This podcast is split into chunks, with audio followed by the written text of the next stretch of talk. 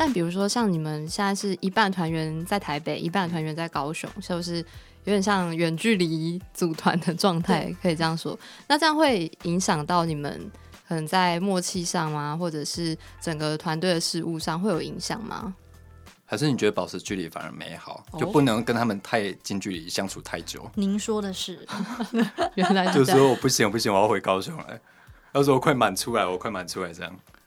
但对啊我、嗯。我其实觉得我们我们练的不比不比其他都在同同个地方的乐团少。嗯，我们一次上来就待一周两周啦，嗯。然后每天会每天都会练还蛮久的。那你们各自回去之后，在高雄跟在台北都有各自的任务要去做吗？好好生活任务吗？就是任务。对，具体来讲还是会开会啦，嗯，然后当然很多代办事项还是要完成，嗯，对啊，反而是其实见真的是我们见面的时候，因为还是会有一种要把握时间的感觉，哦、真的哦，所以就其实还蛮累的，就狂练就对了，抄起来就是狂练就对了。对啊，就就是对啊，要用质量取代那个，时间对对对。所以我们现在就是还蛮珍，像我们自己两个就会还蛮珍惜回高雄的时间。然后那个讯息，我自己是尽量能不回就不回，能不看就不看，因为真的需要透气一下。那你们现在对这种社群媒体的焦虑，这个状态还会有吗？或者是说你怎么去跟这个社群媒体共处，找到一套自己的方式了没？像我前几天就也还蛮是这种状况的，因为最、哦我我觉得今年特别吧，因为会拒绝使用社群媒体吗？不嗯拒绝嘛，我还是会每天滑啊、但是反而是用一个，反而是有意识的在做这个事情，就是你滑，然后你你发现，哎、我现在到底是在干嘛？是在是在滑什么？因为我根本也没看进去，我也、啊其实我不在意。是那在那个意识到当下，我就赶快把它关起来，然后去比如说扫个地啊，去买个午餐，或是练个琴。对我自己应对的方式是这样，但是在讯息来的时候，还是会觉得很烦。可是我觉得这就是当代大家去面对的问题，所谓资讯焦虑症吧，嗯，或是与社群媒体的焦虑症，就是我们就像媒体也是一样，必须不断去刷你的社群社交软体，然后看发生什么事情，然后可能看到厉害的呃对手，或者看到尊敬的前辈又发了什么东西，然后你就觉得哇压力好大，人家这么有成，我一事无成。我觉得这样的焦虑感大家普遍都会有，嗯，所以不管是前提有这样的心情，或者是我们也会有这样的情心情啦。其实我觉得有一个很好的方法可以试试看，就是找事做，就就是你去思考一下，我现在到底要干嘛。那你你如果问自己这个问题，然后其实我猜大概一半以上的人不会说我现在要划脸书，其实不会这样子跟自己听起来蛮讲。废的，就就跟跟大家说，我现在要划脸书这件事，对，就是勇于承认，我现在就是要做这件事。那你就会发现，哎、其实相较之下，你还有更多重要的事情要做。哦，比如说我现在要回家陪我妈，嗯，那你就回家去陪你妈，不要再划手机了。对所以这样听起来，嗯、离开台北或是回高雄这个动作，对你们来说比较像是一个重开机或是休息的状态。可是我们也会很好奇，因为大部分看到这种比如乐团的活动啊，或是演出活动，还是以北部来说会比较多、比较密集。那会觉得说留在高雄的资源比台北少吗？也会有这种状况吗？在在乐团界，硬体上我觉得还是会啦，嗯，就是空间的数量啊，什么场馆的数量、表演的密集度啊，嗯哪边会有比较多活动？我们以前在当学生的时候就有体会到这件事情，但我觉得，就像以乐团来讲，如果人都是在一起的状态，那有没有可能其实地域没有差别那么大？我觉得我们最近也有在想这个事情，这样。像像高雄其实选择也比较少了。嗯。比选择如说，嗯。你在台北，你如果想要听电子，哎，哪一种电子？还有分哦。哦。如果想要听摇滚的，哎，哪里可能会有？就是它的它的它的选择还蛮多的啦。因为毕竟人口数人口就是数对比较多，然后最近也跟朋友聊到说，其实高雄的大学也比较少，嗯。嗯，然后你如果要读大学，可能又离市区比较远，嗯，对，所以我觉得年轻人在高雄真的有比较少了。嗯但我最近又是觉得开始觉得说，我们高雄哪有什么好 说嘴的？就是我们毕竟还是直辖市啊，是就是我就想说，哎、那那些比如说花东的人的心情，或是彰化的人的心情，听到我们在 这边讲说自己没资源，不知道他们会是什么心情。不用讲花东，看我就知道了。台南新营嗯嗯嗯，一条集水哎、但是台南不是文化之都吗？可是新营在很北边，靠近嘉义市，嗯嗯嗯以前是个小市镇而已，大概六七万人的地方。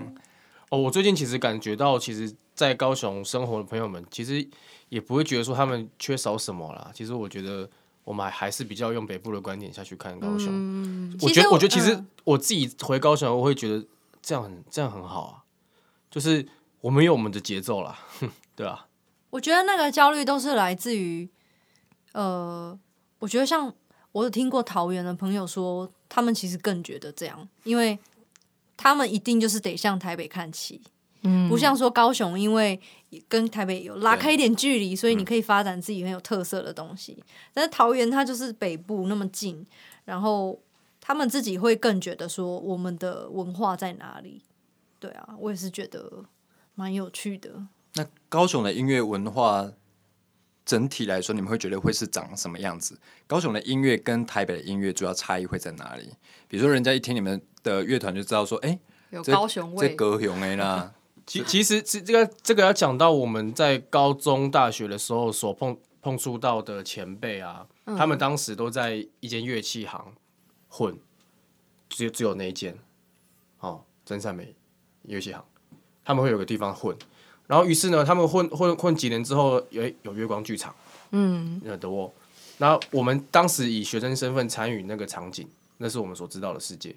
那渐渐的，我们出了社会之后，我们比较对于他就是高雄的这个地域性不是那么没有像大学时期那么刚好在那个地域、那个场景有出现了这一批人，然后我觉得人如果有传承下去，你就会觉得这个场景好像还不错。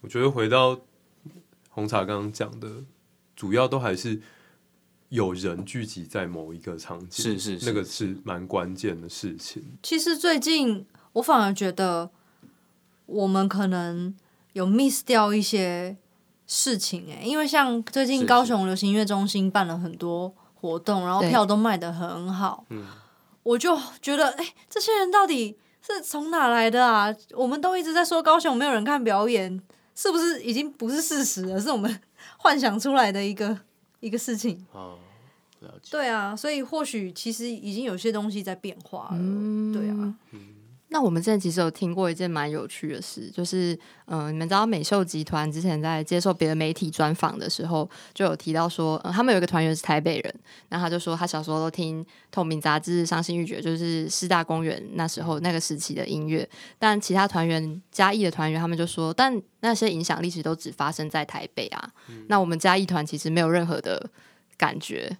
那如果以前提的角度来说，你们会觉得这些乐团一样有影响你们吗？还是其实以你们的成长之间来说，影响你们的会是其他的音乐？超有啊！嗯透明杂志那时候大学常常来我们大学表演啊，嗯，或者是来水星酒馆表演啊。就是那时候，其实那时候不会不会去想说他他们是什么团呢？因为那个时候那时候我们在听的团其实也有高雄的、啊，也有台北的、啊，当时其实高雄的表演还蛮多的，当时蛮多的。但我可以理解为什么嘉义比较没有这种感觉。当时高雄表演蛮多，所以它中间有一个断层，一个 gap，所以是是发生什么事情吗？我觉得嗯跟乐团世代的转换也有关系耶。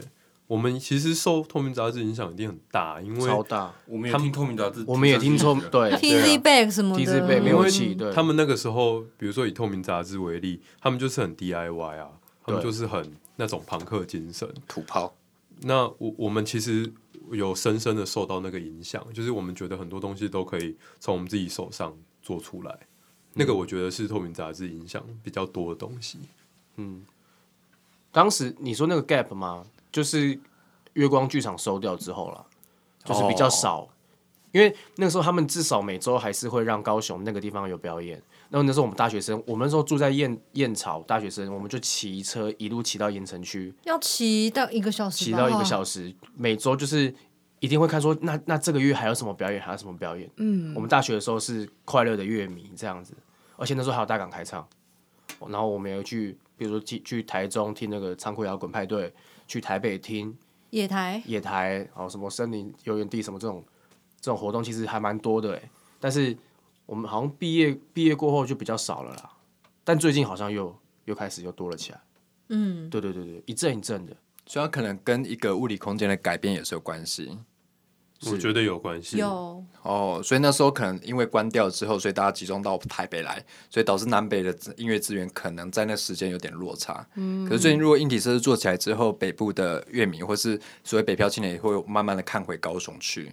所以应该至少说，在这个地方的人至少会有地方去啦。对嗯外地的我们就先不对。对，而且明年大港开唱又又要复出了嘛？是是是，因为过去前提有一张啊，有一首非常知名的歌曲叫《怪手》，那《怪手》讲的是土地啊土地争议的关系，讲到红毛港这个地方拆迁的问题。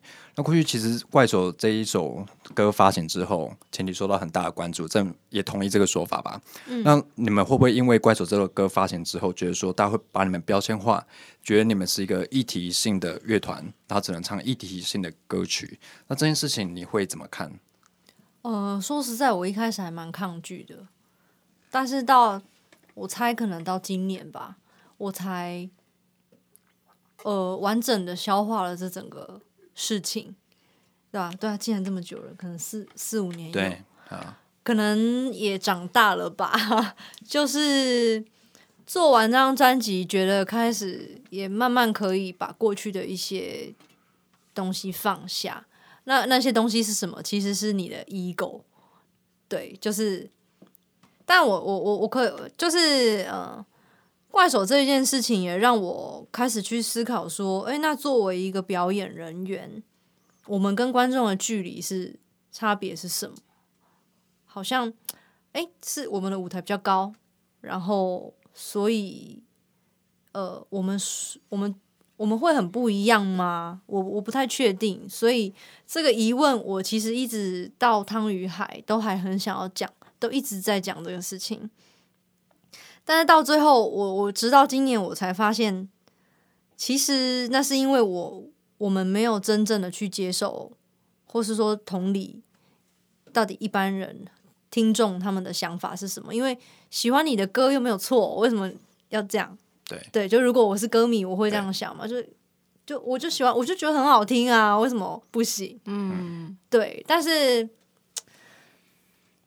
对啊，就是到今年才开始觉得说，哦，原来我要说的事情，或者说，或者说我要做的努力是永远要更多的。对，因为听众只是听众，他们没有义务要要为你承担什么事情。对，那如果你希望跟他们有连结，那我应该要做更多努力，去试试着讲他们懂、听得懂的话。我就我觉得标签是一定会有，因为大家这样是最快的嘛，可以分类对一些事情。然后，但我觉得就我们知道自己在做什么，然后是谁就就好了。对啊，所以现在比较不会觉得说啊什么什么不要什么不要什么这样。不过我觉得，因为像这个阶段性的创作，都是回应到当时的时空背景。当时可能因为接触到一些讯息，或是有一些特别的感触，所以我会去特别做这样的议题。可是我觉得随着年纪渐长之后，坦白说，如果一忙碌之后，很容易跟社会议题拉开距离。嗯，那尤其对在高雄、台北两地在跑的时候，很容易因为过路风景而忽略了其他事情，然后你有此刻正要关注的任务、任务跟议题啦。所以我觉得未来会不会在做有关议题性的歌曲，可能是不确定。那也许有一天会遇到，那也可以成为未来的创作养分，也说不定。嗯，不过至少不会以这个方向为前进的目标。目其实标呃，我觉得很有趣。其实我到现在我都觉得我们在做议题式的歌，哎，哦，因为这张专辑就是你说说到底那些环境的问题，环境是谁产生的？其实是人呐、对，那我们这张专辑，我只是觉得，那要怎么样解决问题？其实最简最根本是要回到我们自己心里去，因为比如说你想要发展什么什么大坝，什么什么 什么什么什么饭店，美丽湾饭店。但那都是来自于因为你觉得成功是什么，你觉得你你你在追逐一个东西嘛，那就是来自于你心里有一个很不完整的需求或是欲望。那最终我们还是要回到就是关照自己的内心出发。所以我觉得，哎、就是我不觉得我们现在没有在做议题的事情哦。只是它不是那么的具体化，对对那么的实事感，那么的新闻性而已没。有一个特定的事件，它关照是比较更优微的层面、更微观的层面去了。嗯，那在节目开始之前呢，方博也跟我们聊到说，他很乐意跟我们聊聊乐团产业的收入状况，是不是？哎呦这么跳痛，哇，这个我觉得还是回到我们更微观的层面来讨论，好不好？我们除了关照人性的呃底层之后，还要关照这个现实生活的实际收入状况了。因为我觉得很多大众还是会对乐团有一种奇怪的想象吧，就会想说你们是不是都不务正业，或者是你们到底从哪里赚钱？这对大众来说好像是一件很难想象的事。可以在这边就让它透明化吗？哦，好啊，好啊，非我，因为我一直我一直以来都有记账的习惯，我也有，你找到同号了，他是记账魔人。我我跟哎、一定也我们都会会记啊一定会记，然后唐轩也会记，嗯，然后我大约刚开始进入这个产业的时候，就是我开刚开始以，例如说录音啊，或者是现场演出的 PA 作为这个工作的时候，那时候平均一个月收入大约是一万到一万三之间。那你有办法付房租吗？哎、那时候那个时候还住高雄，哦那时候还没有搬上来台北，是我是这一年才搬来台北的。然后，呃，像是像是最近可能可能有一次做到比较大的案子，可能一次就是，例如说，可能一张专辑吧，就你想想看，录一首歌要多少钱，然后把它乘以十。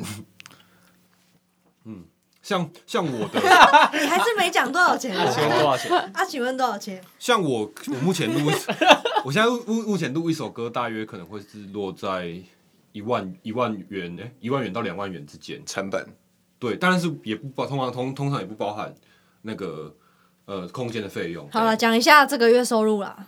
这个月收入是，它前面有梗铺有点长一点，我看不好意思，我看一下，但是其实它这个是浮动的哦，嗯因为我可能这个月有很多案，可是下个月我不知道哦。对，主要是这样。坐吃山空的，对嗯、就是而且以其其实我一直以来都还在想说，哎、下个月要赚什么钱，或者是下个月有什么钱会进来。其实就是跟大家比如说设计接案啊，是是对，设计师一样的啦。是一样的。但是我听说方博有讲说自己是这个月还是上个月大概是有五十 K，哦，那，我看一下，是吗我我看一下这，我就看刚好那个进账了。对啊这，个月但是但下个这个月是月还不确定对啊四九九七一。哦，哦将近五十好明 K，确。四九九七，为什各位听么会这样？众，为什么会这么高呢？因为呃，这个月我的纾纾困补助第二期来了，是是是是是那是是，为什么我会需要这个纾困呢？但是我老实讲，我真的因为有可能有因为这个疫情损失了将近十万元，哇，因为很多单位不办表演了嘛。对，对。啊，我可以非常肯定的讲，可能可能有十万元，所以我我领这个纾困，我是领的心安理得。是是是是是是是。好啦，我讲一下我本人的收入，好，好，来来来，差不多连落在两万五到三万左右。所以每个月平均大概是这样。对。但是很辛苦，在高雄的话还可以，呃，因为我是住外面，然后要付一些学贷，所以是有还可以啦，就是吃至少吃饭是不用，诶、想说是要吃肉燥饭还是吃牛肉面，对，就是想吃牛肉面，啊，可以去吃这样。可以再点一个黑白切就对对了。对对对，就还可以。那这会成为你的压力来源，或是会让你自卑吗？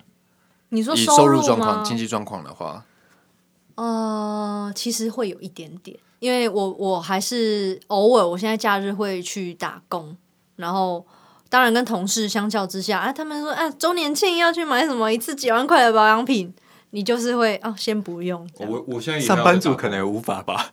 我也还有在打工，真的，你正在打工啊？我在出版社打工。哇怎么这么跳？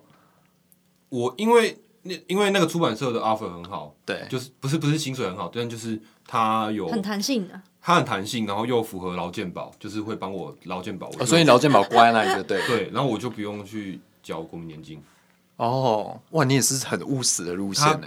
那个唐轩建议我的，果然是计划通哎，计划通果然有有在。规划，有在规划。可是你们会觉得说做音乐这件事情，既然决定要走上这条路，大概就要有这样的觉悟吗？还是大家会觉得说做音乐 OK，我可以符合兴趣，我可以玩的很快乐，我很认真去做这项专业，可是我至少要得到一些基本的社会上的一些物质上的回馈吧？会啊，会很想要变有钱呐、但是一方面你又知道说，就是要取舍啦，因为说真的，我们也都不是很，我觉得我们都不是很弹性的人，所以真的有一个很痛苦的事情要做。什么叫我去去餐饮业打工？不可能。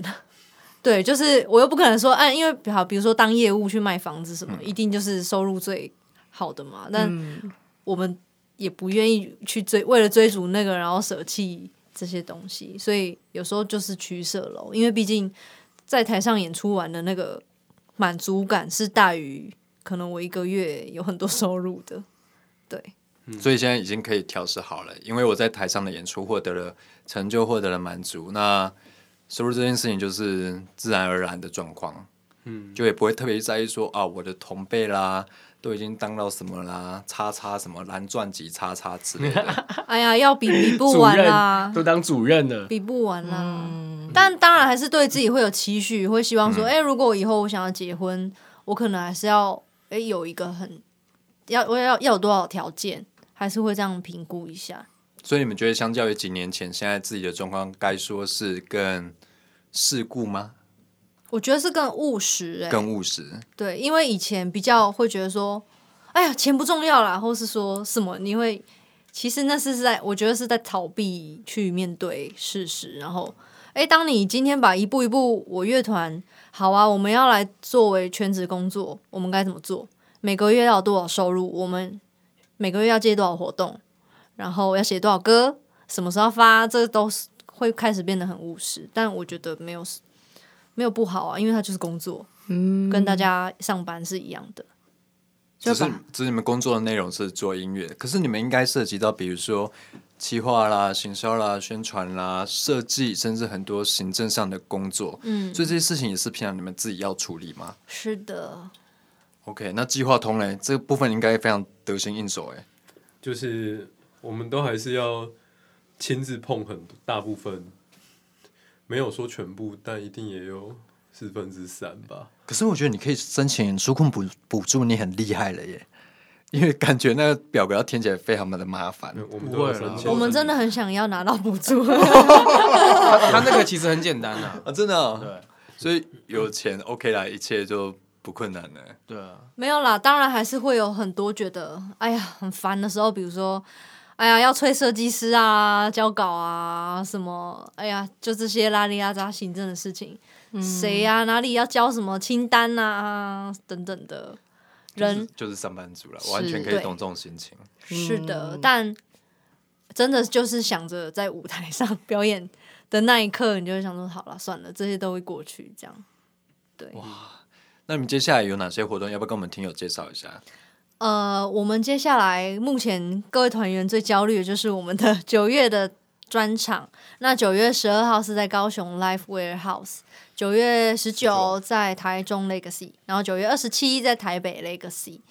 对，请大家拜托多多支持我们的第一张专辑，因为这一趴接很好，我们刚才聊到收入 状况，立刻来宣传活动。而且而且这是我们就是第一次哇，整个巡回都是做千人的专场大型演出，然后我们真的也是用非常多的心，就是这次有演员有舞者，然后我们对比如说节目的流程啊，这次我们有导演有跟光组，就是真的是很多人的心力，所以当然就是希望越多人看到越好，所以大家务必要来。那你的焦虑感又回来了吗？呃，其实难免呢、还是会比上一次焦虑的时候更知道如何去面对，更踏实一点？对，是这样，因为你终究还是会知道你，呃，你会越要越多，那到底是真正重要的是什么？诶，其实是已经来的观众，然后我的演出的质量，是的，是的，所以，但我这次我就我我觉得很有信心诶、就是对我我我觉得我们都准备好了，哇哦，票房我们一定会很棒啊，我们一定会很棒。就是我觉得你不来是你的损失，那很话，就说你不你不来没关系啊啊，我们这些人玩的很开心，不要这样，没有，就是当然不要再激起那种对啊，不要对立没有，我们还是要回去听一下刚刚收入的状况，好不好？这场演出势必会非常精彩。对了拜托了拜托了他们也预告应该是会非常好看的一场表演。售票都可以在那个 Indie Box 或者是 iPhone Seven 就可以买。对，超简单。对而且第一场还是选择回到高雄作为出发地，嗯这是有特别去做考量跟设计的吗？